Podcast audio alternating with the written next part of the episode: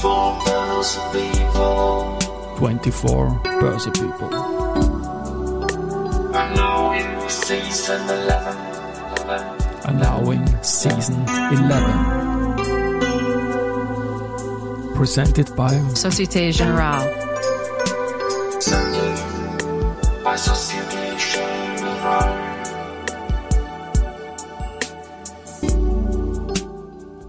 Herzlich willkommen wieder zur Serie 24 Börse People.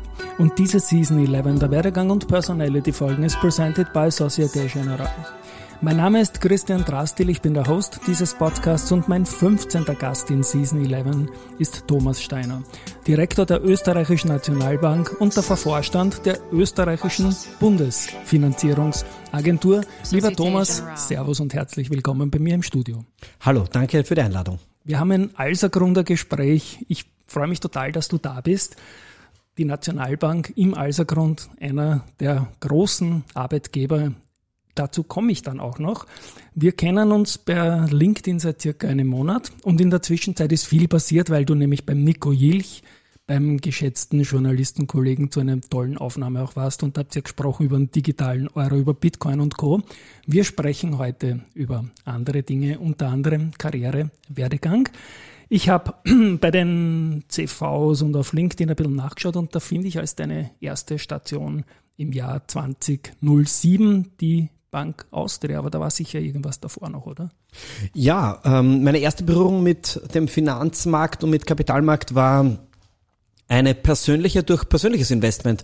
Ich habe als junger Student äh, gemeinsam mit meinem Bruder beschlossen, ich will in Aktien investieren und das ist irgendwie gut angesagt, haben dann über einen Freund äh, gefunden, Direktanlage.at, ähm, was viele sozusagen junge Menschen zu der Zeit, glaube ich, gerade gemacht haben und wir haben dann dort in die ganz Orgensachen in Anführungsstrichen äh, investiert und haben äh, teilweise gewonnen, haben teilweise ordentlich reingebissen, haben halt so unsere ersten äh, Kapitalmarkt-Aktienerfahrungen international gemacht, ähm, mit wenig Kapital, aber was man halt so als Student ein bisschen hat äh, an Ersparten.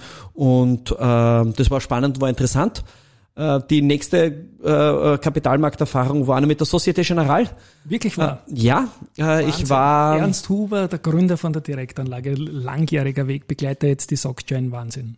Ja, ich habe ähm, während dem Studium äh, in Frankreich studiert, äh, ein Jahr lang in Paris und habe dort äh, nach der äh, École Centrale so ein äh, Stage gemacht, also ein, ein Praktikum äh, bei der äh, SCAM, bei der Societe Generale Asset Management äh, und war dort bei den Alternative Investments und habe dort sozusagen mathematische Modelle und Berechnungen äh, gemacht. Das war dann auch Teil meiner äh, Diplomarbeit. Und ähm, ja, also dort habe ich auch Kapitalmarkterfahrung auf einer mathematisch-theoretischen äh, äh, Art und Weise gemacht. Und das hat mich dann so in Bann gezogen, dass ich eigentlich äh, mir entschlossen habe, die Dissertation über das Thema zu machen und habe dann am Institut für Finanz- und Versicherungsmathematik. Und das war alles noch vor äh, dem von dir angesprochenen Arbeitgeber, vor der Bank Austria äh, oder HVB war es eigentlich in dem Fall auch wieder, na, weil die sagen, die schon gekauft waren. Ähm, Es ist gar nicht so leicht bei den Banken, wie die gerade geheißen haben in der Vergangenheit, ja.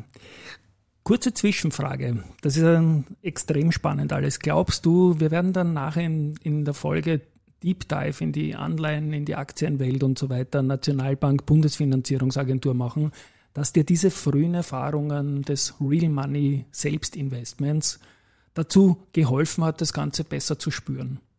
Ja, hat mir gut geholfen. Ich glaube auch, es hat mir geholfen zu verstehen und zu wissen, was will ich selber und vielleicht auch, was will ich nicht selber. Ähm, ja. Ja. Bank Austria, Unicredit, HVB, wie es auch immer damals geheißen hat. Ich, ich habe ähm, als ich hab technische Mathematik studiert, weil ich, weil mich Mathematik sehr interessiert hat und ich aber nicht Lehrer, so wie meine Eltern Lehrer sind, nicht Lehrer werden wollte, habe gesagt, mach was anderes. Ich habe dann äh, technische Mathematik studiert und viele meiner Studienkollegen sind in Banken und Versicherungen gegangen und haben dort Risikomanagement gemacht, weil das, das aufgelegt ist für so technische Studien, dass man das macht. Und ich gesagt, das will ich nicht, ich will, ich will richtiger äh, Börsenmensch werden und äh, deswegen werde ich Händler. Und dann bin ich Händler geworden und habe dort äh, mit den, äh, wie heißt das, Weapons of Mass Destruction, mit CDS äh, gehandelt. Äh, äh, CDS Emerging Markets, also Türkei, äh, Gazprom und, und solche Sachen. Ähm, und das war, bin ich dann draufgekommen, gar nicht meins. Also so in der Zeit nicht. Ne? in der Zeit ist es total genau zu der Zeit ist so extrem ausgetrocknet, der Markt eigentlich gestorben. Zu, dazu ist noch gekommen, äh, die, der, der Desk ist ein bisschen unter Druck gewesen, obwohl sie mich gerade engagiert haben, aber sozusagen mit HVB äh, äh, und mit Mailand sozusagen die, die Zusammenlegung sozusagen zu machen. Ähm, das hat organisatorisch nicht für mich gepasst und es hat auch ehrlicherweise von der Jobausrichtung nicht so gepasst. Ich bin ein Mensch, ich äh, rechne damit, ich begegne den Menschen immer ein zweites Mal im Leben. Das heißt, äh, es ist schön, wenn man sich durchsetzt, es ist richtig, wenn man einen guten Job macht, es ist richtig, wenn man als Händler einen guten Preis bekommt, aber ich will das Gegenüber eigentlich nie total über den Tisch ziehen, weil ich sozusagen da nicht verbrannte Erde hinterlassen will, sondern wenn es geht, eine Win-Win-Situation, wo ich sozusagen auch dabei gewonnen habe. Und äh, das habe ich gesehen, vielleicht viele Händler haben da bisschen anders getickt, äh, die ich da kennengelernt habe. Äh, äh, und äh, da habe ich für mich erkannt, dieses totale Händler-Dasein, das ist gar nicht so meines. Äh, Management interessiert mich sehr, äh, Analyse interessiert mich sehr, bin ein analytischer Mensch, mathematischer Mensch, Zahlentyp ähm, und habe dann erkannt sozusagen, was mir gefällt, aber was mir auch nicht gefällt und was mir reizt und was mir nicht so reizt. Jetzt haben wir gerade mathematische Menschen sensationelle Prognosen zum Teil für die Kapitalmärkte gemacht und dann ist so ein exogener Schock namens Lehman gekommen, den niemand auf der Rechnung gehabt hat, wo es Nobelpreisträger aufgestellt hat und so weiter. Was hat das mit dir damals gemacht? Du warst ja doch ziemlich tief drinnen in der Branche schon.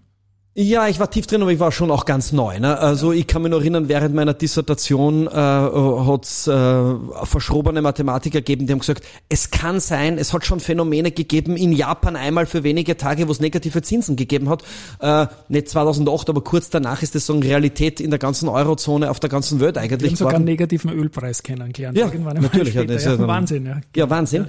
Ja. Äh, also das waren alles unerwartete Dinge, äh, die, die ich erleben durfte, aber so, die ich auch neu kennengelernt habe und so war auch Lehman eigentlich, muss ich sagen, was, was Neues für mich dabei. Ich kann mich nur an die Situation erinnern, wie das sozusagen über den äh, äh Screen da gehuscht ist, äh, äh, was da für Probleme gibt. Die ist richtig zu fassen, das hat länger bei mir gedauert, bis ich, bis ich das richtig verstanden habe, was da passiert ist und welche äh, Umwälzungen und, und Verschiebungen es äh, auf Aktienmärkten oder auf Interbankmärkten und so weiter das äh, dadurch äh, ergeben hat. Du bist dann in Ministerien gegangen, Innenministerium, Finanzministerium, aber in der Nähe vom Kapitalmarkt immer geblieben. Was kann ich mir da darunter vorstellen? Was waren die Tätigkeiten? Naja, im, im äh, sowohl Innenministerium als auch im äh, Finanzministerium war dann Budget eigentlich meine Aufgabe. Das war nicht mehr so marktnahe, sondern war ein verwaltungsnaher Job. Ähm, da geht's drum äh, Dinge auszuverhandeln, äh, äh, Lösungen zu suchen. Es geht stark um Managementfragen. Ähm, und das hat mich schon interessiert. Im Finanzministerium war es dann schon auch wieder interessant zu sehen, äh, wie sehen uns nicht nur äh, Menschen in Österreich, das ist natürlich für Politik total relevant, sondern wie sehen uns Kapitalmärkte. Und da habe ich schon eigentlich dreimal täglich, da ist dann Kummer, äh, diese äh, äh, Geschichte mit äh, der Spread von Österreich ist ja um 180 Basispunkte zu Deutschland äh, äh, raufgerutscht. Äh, Österreich ist in der Emissionstätigkeit eigentlich unter Druck gewesen. Äh, welche Maßnahmen kann man setzen, um, um wieder das Vertrauen von Investoren zurückzubekommen? Ähm, das hat mich da schon eigentlich sehr nah interessiert. Welche Maßnahmen können wir setzen, sozusagen, um uns auch wieder gerecht in Anführungsstrichen oder so günstig äh, zu finanzieren? Äh, das war, war ein wichtiges Learning für mich in, in der Zeit und dort war mein Berührpunkt mit, mit Kapitalmarkt und mit, mit äh, Börse. Ja, was du jetzt gesagt hast, ist quasi die direkte Überleitung zur österreichischen Bundesfinanzierungsagentur. 2013 entnehme ich da deinem CV bist du dort gestartet und bis 2019 geblieben. Es war eine Phase, die gekennzeichnet waren, dass die äh, Renditen nur eine Richtung kannt haben, nämlich nach unten. Und die Bundesfinanzierungsagentur, ich sage das jetzt nicht, weil du vis-à-vis sitzt, ihr habt einen legendären Job gemacht, glaube ich, als Staatsschuldenmanager. Und ich knall dir mal eine Eisin hin. AT, viermal die 0, A1XML2. Ich weiß es nicht, aber ich habe eine starke Vermutung, äh, das könnte die 100-Jährige sein. Das kann nur die 100-Jährige sein. Wir gehen ins Jahr 2017. Erzählt bitte ein bisschen was herum. Das ist wirklich international ja. legendär. Dankeschön. Ähm, äh, ehrlicherweise, es war die Idee von Markus Stix, also vom Geschäftsführungskollegen, äh, da in der Richtung was zu machen. Er hat das vorher mit mir abgesprochen, war da ganz transparent und Ding. im Zweiervorstand. Genau, Zweiervorstand äh, ist in der Öpfer und er hat gesagt, ja, das will er mal ausprobieren. Habe ich gesagt, ja, okay, ich bin der Risikomanagement-Vorstand, ich bin aber vielleicht vorsichtiger, du bist Markt und du bist immer mehr, verstehe ich schon, aber wir müssen schon auf unsere Kennzahlen schauen und wie schaut's aus mit, mit äh, durchschnittlicher Laufzeit vom Portfolio und so weiter. Weiß ich nicht, äh, ja, machen wir mal, ja, und dann kann mich nur erinnern, äh, ist der Markus äh, zu mir ins Büro gekommen und hat gesagt, so, wir haben dort jetzt die ersten Anfragen bekommen, wir sind rausgegangen, also die Nachfrage ist phänomenal, äh, wir können dort dreimal, fünfmal, zehnmal mehr machen, als eigentlich unser geplantes Volumen ist. Der Hebel der 100-Jährigen ist halt enorm, auf, auf so die Duration ist, ist riesig. Das passt nicht mit dem zusammen, was eigentlich ausgemacht war oder so, was, was wir avisiert haben. Ähm, was machen wir jetzt? Und dann habe ich gesagt, Markus, wir sind mutig, das machen wir. Das ist eine riesige Chance, wenn die EZB anstrebt, zwei Prozent Inflation langfristig und, und äh, mit der Rendite, äh, die wir da erreichen können, das müssen wir machen. Da reden wir gemeinsam mit dem Eigentümer. Äh, das ist deine Idee, äh, ich ziehe da voll mit. Äh, ich glaube, es ist eine Riesenchance für die Republik. Und das war auch so. Ich glaube, es, die Öpfer hat es in der Zeit äh, gut genutzt, ein bisschen auch die Nische. Ähm, Deutschland, sozusagen ein Investor, der, äh, also Emittent, Entschuldigung, äh, Emittent, der da sehr planmäßig agieren muss, der nicht vom Plan abweicht, während sozusagen Österreich die Chance hat, eigentlich wie Deutschland und mit einem kleinen Pickup zu sein, äh, ist die, die, die Story für, für Investoren und da da auch gewisse Nischen besetzen kann. Die, äh, die Öpfer hat mit Markus Stickster, glaube ich, extrem geschickt äh, das Profil geprägt und hat gesagt, wir machen auch gern äh, längere Laufzeiten und da können wir sozusagen auch für Investoren, die das interessiert, die im Wesentlichen sozusagen risikoarm äh, unterwegs sind, sowas wie Deutschland wollen, aber dann halt sowas wie eine Laufzeit auf 100 Jahre, das ist, es war nicht sozusagen eine Eintagsfliege, sondern es hat danach nur 100-Jährige gegeben und es hat davor schon eine 50-Jährige und davor schon eine 70-Jährige gegeben. Also wir haben schon gewusst, in dem Bereich tut sie was. Und es war natürlich dann mutig, den Schritt zu tun, aber er war irgendwie auch logisch und wir sind stolz drauf. Und ja, es ging in der Zeit nur nach unten, nach unten, nach unten. Ich glaube, das war ein toller Job äh, von der Öpfer. Aber man muss es auch sagen, und das führt dann vielleicht auch zum nächsten Schritt über, es kommt nicht von irgendwo her, es hat einen ganz großen äh, Käufer gegeben. Das war das Eurosystem. Genau. Und Schauen wir uns die noch näher an. 2,1 der Coupon, der ist dann letztendlich durch den Markt bestimmt im September 2017 wurde.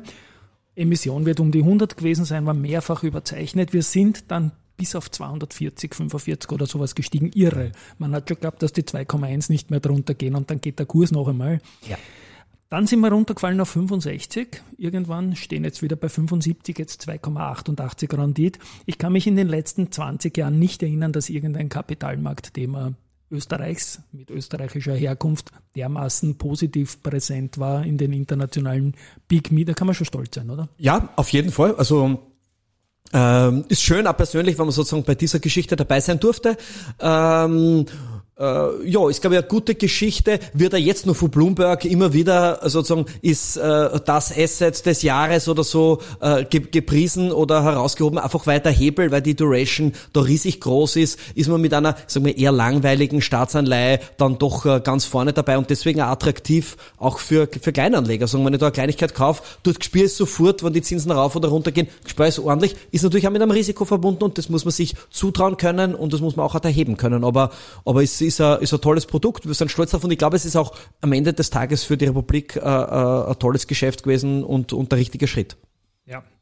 Und weil du die Privatanleger ansprichst, die meisten haben es ja verlernt oder in ihrem Anlegerleben, wenn man jetzt noch jung ist, noch nie mitkriegt, dass Anleihen eigentlich Sinn machen können. Und ja. über diese Anleihe kriegt man wirklich ein sensationelles Gefühl, was steigende oder auch fallende Renditniveaus mit einem tun die Öpfer, die hat 30 Jahre gefeiert im Feuer. Du warst sicher dabei bei der Feier, oder? Ja, habe mich sehr über die Einladung gefreut und ja. äh, war auch dort, ja, war sehr schön. Du warst dort, aber nicht mehr dort, weil du nämlich seit 2019 einer von vier Direktoren der ÖMB bist. Mhm. Gouverneur Robert Holzmann ein Held in Deutschland. Den mhm. lieben meine deutschen Podcast-Kollegen, der, weil er der coolste ist offenbar, sagen die Deutschen. Ich darf das mal so weitergeben. Äh, du lächelst jetzt, ja. Was, ähm, vier Direktoren, was ist dein Aufgabengebiet? Mein Aufgabengebiet äh, ist das Treasury. Äh, Im Wesentlichen dann nur äh, Personal, Rechnungswesen, äh, Bilanzierung ähm, und die Rechtsabteilung. Aber so die Hauptaufgabe würde ich sehen, sozusagen nach außen hin, ist eigentlich das Treasury. Äh, da fühle ich mich auch sehr wohl, muss ich sagen. Ähm, was heißt Treasury? Gibt es zwei Grundaufgaben. Die eine ist äh, Geldpolitik-Umsetzung, also sozusagen der EZB-Rat äh, beschließt äh, Maßnahmen des Eurosystems und diese dann umzusetzen, ist Aufgabe des Treasuries. Da gibt es wenig Entscheidungsspielraum. Man kann sich vielleicht nur die Laufzeit äh, der, der äh, Anleihen aussuchen, die man kauft, wenn es ein Kaufprogramm gibt. Ähm, aber sozusagen wie viel und was man kauft, ist eigentlich vorgegeben im Wesentlichen. Äh, und dann gibt es noch das, der zweite Teil des Treasuries in der ÖNB, äh, das sind sind die Währungsreserven. Also da kann man investieren. Eigentlich ist man da frei als Nationalbank. Gibt es sozusagen innerorganisatorische Bindungen. Für manches braucht man Direktoriumsbeschluss. Direktorium ist einfach nach Nationalbankgesetz die Bezeichnung für den Vorstand in der, in der Nationalbank oder manchmal braucht man die Genehmigung vom Aufsichtsrat. Der heißt bei uns Generalrat. Ähm, ja, also sozusagen, das sind die Schranken, die es da gibt. Wenn man taktische Positionen nehmen will, dann kann das das Treasury alleine und selbstständig beschließen. Da gibt es halt sozusagen Wertgrenzen äh, dafür. Typischerweise sind diese Grenzen, weil unsere Bilanzsumme einfach riesig groß ist ähm, und daher wir ein relativ großer Investor sind in Österreich, äh, ist das ähm, äh, sind es durchaus große staatliche Summen, äh, aber das war schon bei der Öpfer so mit einem Schuldenberg, äh, der in einigen hundert Milliarden Euro liegt. Äh, da muss man an hohe Zahlen äh, sich gewöhnen. Genau, solange man nicht immer nur Nullen anhängt, wie es leider politisch manchmal auch sehr populär ist. Thomas, ähm, wir haben, du hast von Aufsichtsrat gesprochen. Ihr seid zur Aktiengesellschaft, der Vorstand entscheidet, was passiert. Jetzt bist du fürs Treasury zuständig. Bei euch ist es das Direktorium und da wird, nehme ich an, aus Frankfurt sehr viel kommen, was der Robert Holzmann dann mitbringt, wenn der EZB-Rat wieder irgendwas beschlossen hat. Und da kann es manchmal auch sein, dass man halt zur Stabilisierung vom Geldsystem als Treasury-Chef etwas kaufen muss, was man eigentlich als Marktmeinungsmensch gar nicht kaufen würde, sondern weil es ein Programm ist. Wie fühlt man sich da, wenn man im Jahr 2021 Anleihen kaufen muss? Wenn man eigentlich sagt, okay, naja, es ist Teil des Jobs und es ist Teil der Aufgabe und insofern fühlt man sich gut, weil man äh, nicht äh, die Aktien oder die Anleihen in dem Fall kauft, weil man reich werden will, äh, wenn man glaubt, dass das das richtige Investment ist, sondern wenn man seinen Job macht und das Mandat äh, der ÖNB ist, Preisstabilität äh, zu erzeugen oder, oder sicherzustellen. Und äh, wenn das dafür notwendig ist, weil das der EZB-Rat sagt, wir machen ein Kaufprogramm, wir weiten das aus oder wir brechen es ab oder was auch immer, dann ist es unsere Aufgabe, genau dieser Aufgabe äh, nachzukommen oder dieser Zielsetzung nachzukommen. Und dann machen wir das gerne und machen wir das mit viel Engagement und gut. Äh, wir wissen aber auch, das sind meistens dann auch, oder sind eigentlich immer andere Menschen, die das machen, sagen, die einen sind in Demand-Team, sozusagen die machen Umsetzung Geldpolitik und die anderen machen Veranlagung der Währungsreserven äh, und die von der Veranlagung der Währungsreserven, die schauen drauf, dass sie gute äh, Performance ablegen, die haben eine entsprechende Benchmark dazu, die werden so gemessen, wie äh, Treasurer in, in, in Banken äh, quasi gemessen werden, deren Erfolg feststellen. Ähm, das ist die Aufgabe von denen. Aber so, das sind eigentlich unterschiedliche Menschen. Bei mir sozusagen im Vorstand wird das so zusammen reported und zur EZB, da gibt's wenig zu deuteln und zu rütteln von meiner Seite. Der Robert Holzmann mit seinen Kollegen äh, beschließt es. Äh, da gibt's eine Weisung der EZB. Jetzt wird für das Kaufprogramm, weiß ich nicht, äh, 700 Millionen, 2 Milliarden Euro in diesem Monat äh, gekauft. Der Anteil muss davon äh, Gavi sein, also österreichische Staatsanleihen. Gavi ist ein schönes Wort. Ja. ja. Für Government Bonds, ne? Genau. Ja, Entschuldigung, ich hab, wollte dich jetzt nicht unterbrechen, aber das Gabi hat mir so gut gefallen. Genau, ja, also und oder es, es, es gibt da Corporate-Kaufprogramme, äh, wo wir dann im untergeordneten Ausmaß ist das aber wo wir auch äh, auch in der Geldpolitik sozusagen äh, Corporates äh, gekauft haben.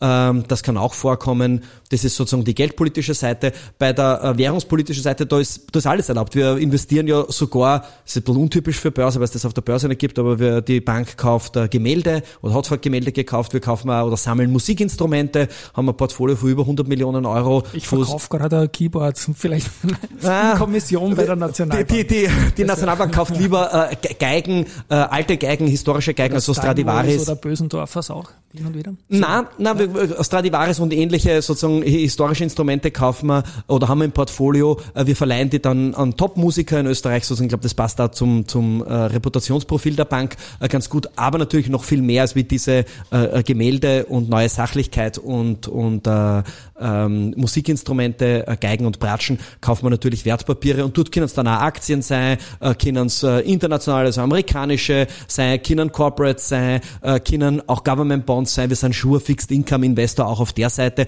Aber wir haben natürlich auch ein Commodity, wie es jede äh, Zentralbank hat, wir haben ganz viel Gold. Mhm. Äh, logischerweise. 17 Milliarden, glaube ich, ne? Ungefähr, ja, genau. Ja. Ungefähr gelesen.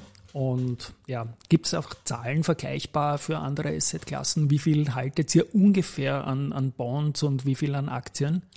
Ja, äh, insgesamt halten wir ungefähr zweieinhalb äh, Milliarden äh, äh, Aktien aktuell und Corporates auch ungefähr zweieinhalb Milliarden. Äh, Government Bonds haben wir ungefähr siebeneinhalb Milliarden äh, momentan am Buch.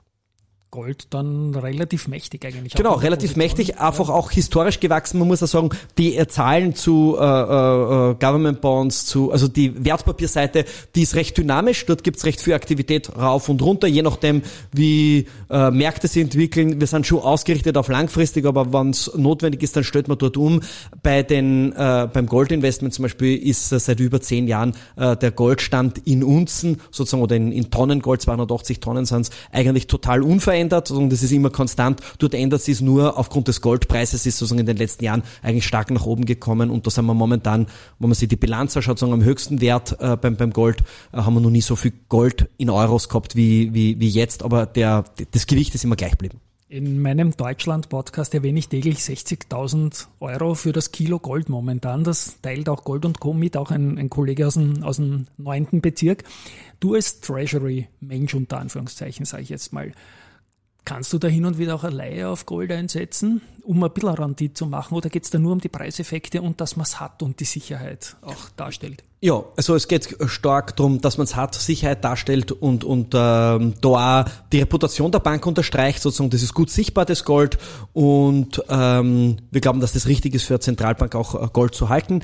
Ähm, wir würden auch Goldleihe machen, wir sind so ready dafür, wir haben es ja in der Vergangenheit gemacht. Aktuell sind die Leihezinsen, also wir machen ja, ja. nur äh, Leihe gegen, gegen Sicherheiten eigentlich. Die einzige Mal, wo wir es nicht gegen Sicherheit machen, wir verleihen Gold an unsere eigene Tochter, an die Münze, die dann den Philharmoniker äh, verkauft. Äh, tolles Produkt übrigens. Also wer Gold kaufen will, kann gern Gold zum Beispiel bei der Münze einkaufen. Ähm, ja, also das, äh, wir machen Goldleihe, aber aktuell wird's nicht betrieben, weil die Goldleihezinsen bis auf vielleicht ein paar Quartalstichtage so niedrig sind, dass es eigentlich nicht attraktiv ist. Aber wenn sich die Zeiten ändern, wir sind gerne dabei und, und verleihen auch gerne unser Gold wieder. Das gehört im Treasury dazu, dass man eben flexibel ist auch. Genau. Da gehört da übrigens die Standorte dazu. Äh, wenn man Gold verleihen will, ist wahrscheinlich an den Goldhandelsplätzen, London, sprich ne? zum Beispiel London, äh, einfach viel interessanter, als wie das einfach da in Wien ist, weil dort nicht der Umschlagplatz, der Handelsplatz für, für Gold ist. Aber wir haben natürlich äh, ungefähr die Hälfte des Goldes, das wir besitzen, auch hier äh, am Standort in Wien. Genau, das liest man immer wieder und das gibt, wie gesagt, dieses Gefühl der Sicherheit durchaus auch weiter. Österreichische Aktien, ich muss dich das fragen. Haltet ihr österreichische Aktien? Wenn ja, wie viel circa? Na, wir halten kaum österreichische Aktien. Äh, da ist unser Blick bei, bei Aktien stark international ausgerichtet. Also wir haben amerikanische, europäische äh, Aktien. Äh, ich glaube, ungefähr die Hälfte von dem, was wir an der Gesamtsumme, die wir da jetzt äh, halten an, an Aktien, ist ungefähr die Hälfte äh, Euro. Ähm, österreichische gibt's kaum, aber das sozusagen stark bankenlastig ist und das ist nicht unser, äh, also beim Banken wird man nur das machen, was quasi im Index äh, drinnen ist. Ähm, aber ähm, österreichische Aktien steht bei uns nicht so groß äh, im Kurs, ehrlicherweise. Ähm, jetzt möchte ich da Keyboard verkaufen, österreichische Aktien verkaufen natürlich. Wir bräuchten natürlich solche Investoren. Hättet ihr das Pouvoir, österreichische Aktien zu kaufen? Ihr müsstet es zum FMA auch melden, dann nach den Richtlinien höchstwahrscheinlich, ne? Mm, ja, also wir, wir haben das Pouvoir, das zu kaufen. Wir würden das äh, äh, einfach, wenn wir die Opportunität sehen und jetzt zum Beispiel äh, als taktische Position das zu nehmen für die nächsten sechs Monate, vier Monate, äh, zwölf Monate, dann kann man das machen. Ähm, durch eine Entscheidung des Treasurys äh, äh, sich äh, äh, sozusagen dafür zu entscheiden, äh, Aktien zu kaufen, äh, war jetzt in der jüngeren Vergangenheit nicht äh, angesagt oder, oder, oder da, aber die, die Chance steht immer da. Wir schauen, wir beobachten ja viele Märkte mit unserem Team laufend. Äh, dazu gehören natürlich auch österreichische Aktienmärkte, logisch. Ich glaube sozusagen der Brüller oder der Brüller, der, der äh, Stein, der das Ganze stärker nur ins, ins Rollen bringen würde, war halt, wenn man sozusagen Altersvorsorge Nachfrage äh, dazu bringt, äh, stärker auf Kapitalmärkte zu schauen. Da haben andere Länder einfach andere Entwicklungen äh, hingelegt in der Vergangenheit oder andere Strukturen da. Äh, bei uns ist halt das äh, Altersvorsorgesystem, Rentensystem stark staatlich äh, orientiert und nicht sozusagen so stark kapitalmarktorientiert. Und das ist wahrscheinlich auch äh, ein bisschen ein Bremsklotz äh, für den Kapitalmarkt in Österreich. Ja, die ganze Bubble probiert die einjährige Behaltefrist wieder zu schaffen. Schauen wir mal, ob sich da noch was bewegt in die Richtung. Die Schweizer Kollegen von der SMB, die sind börsennotiert mit der Aktie.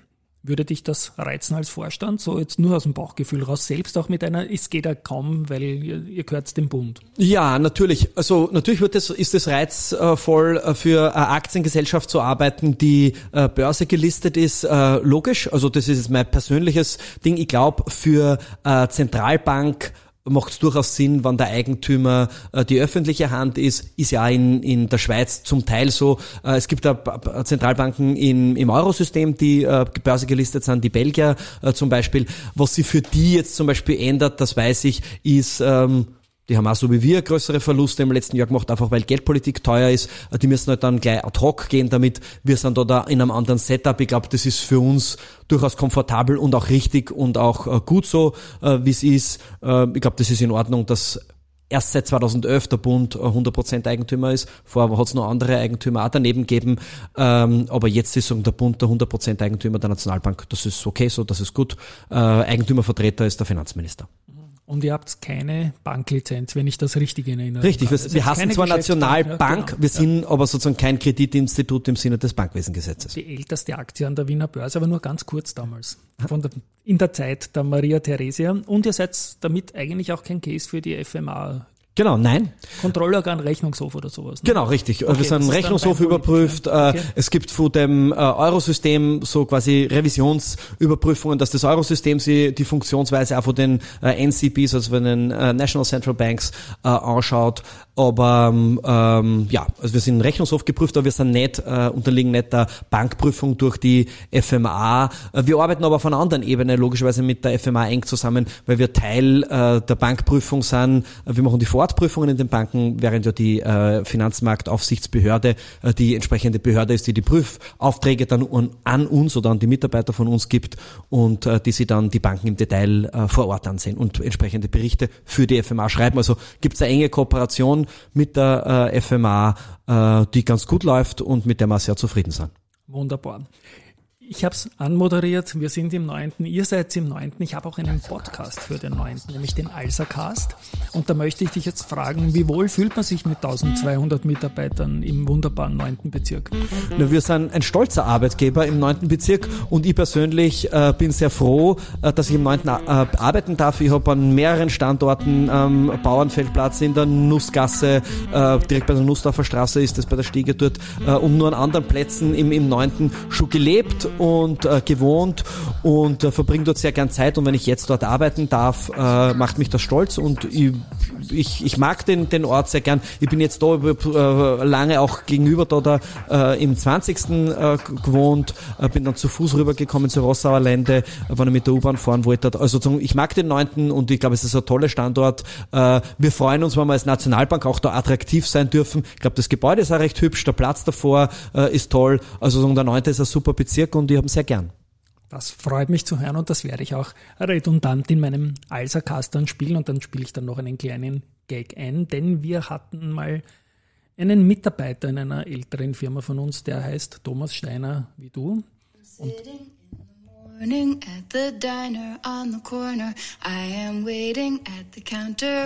ihm haben wir immer als Auftrittsmusik, wenn er reingekommen ist, Tom Steiner, also Tom Steiner im Englischen, gespielt. Ja, das darf ich bringen? Das habe ich im Vorfeld dich gefragt. Gerne. Lieber Thomas, eine abschließende Frage an alle. Wir haben jetzt lange über die ÖMB, über die ÖPFA gesprochen. Für mich ein interessanter, hochinteressanter Deep Dive. Äh, für die Neulinge, die jetzt quasi berufsentscheidend irgendwo überlegen, was man am gescheitersten macht. Wenn man in die Finanzbranche, ÖMB wird sicher auch Hiring sein irgendwie, einsteigen will, wie geht man das am gescheitersten an? Hast du da irgendwelche Tipps für junge Leute? Na, also Hiring dann wir vor allem machen im Aufsichtsbereich. Also sozusagen, wenn man Banken prüfen will, ähm, da muss man flexibel sein, aber ich glaube, es ist ein spannender Job, äh, der zum Beispiel für mich jetzt als Techniker auch interessant ist und wir haben einige äh, Techniker, die da arbeiten, äh, technische Mathematiker, Physiker etc., äh, aber nicht nur, äh, logischerweise. Also ich glaube, dort äh, sind wir stark Hiring, äh, braucht man gewisse Flexibilität, muss man reisebereit sein und so weiter. Aber man sieht auch viel, äh, das, ist, das ist total spannend. Sonst würde ich sagen, ähm, das Team jetzt im, im Treasury, das ist hochmotiviert, das sind viele äh, junge, aber auch sehr erfahrene Kollegen äh, dabei, äh, die einfach brennen für Kapitalmarkt und die brennen für äh, äh, Fixed Income Investoren äh, sozusagen sind äh, und sie für den Bereich interessieren, ähm, wenn man das hat, wenn man das interessiert, dann aufmerksam auf die Karriereseite der ÖNB schauen und sie dann bewerben, wenn es eine Stelle gibt. Äh, da gibt es nicht wahnsinnig viele, aber sagen, wir suchen die allerbesten und wir freuen uns, wenn wir dann äh, engagierte, loyale äh, Kollegen finden, die sie der Aufgabe widmen wollen. Ich glaube, es ist das große Asset an ÖNB ist, dass wir sehr sinnstiftende Aufgabe geben können und da glaube ich sind wir attraktiver Arbeitgeber und da freuen wir uns, wenn wir Kollegen anwerben können, die motiviert sind und die kompetent sind. Das klingt doch wunderbar. Und ich hänge noch zwei Dinge an euch da draußen an. Also es gibt in den Shownotes verlinkt den Beitrag, den der Thomas mit Nico Jilch gemacht hat. Da geht es eben um die andere Ecke, digitaler Euro, Bitcoin und so. Hochinteressant werde ich verlinken und dann euren eigenen Podcast, den muss ich auch loben, den höre ich seit der Folge 1. Du warst, glaube ich, auch immer wieder zu Gast und ihr geht da querbeet durch. Das ist kurzweilig, launig mit diesem Wumm, Wumm, wo man immer die Ohren durchhaut. Aber der Podcast ist großartig. Danke, freut uns sehr. Also auch da wird in den Shownotes verlinkt werden. Ich spiele meinen Abspann. Lieber Thomas, danke, dass du innerhalb des neunten oder über die Brücke rübergekommen bist. Das war eine Highlight-Folge für mich und an euch da draußen. Danke fürs Zuhören und einmal ein Tschüss von meiner meiner Seite. Vielen Dank für die Einladung. Tschüss. Ciao.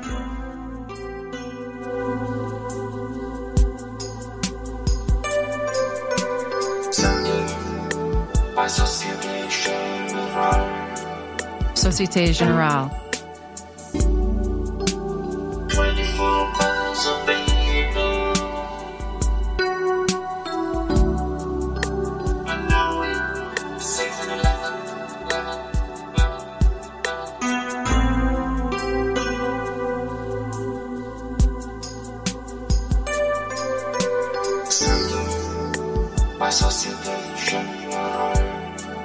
Société Générale.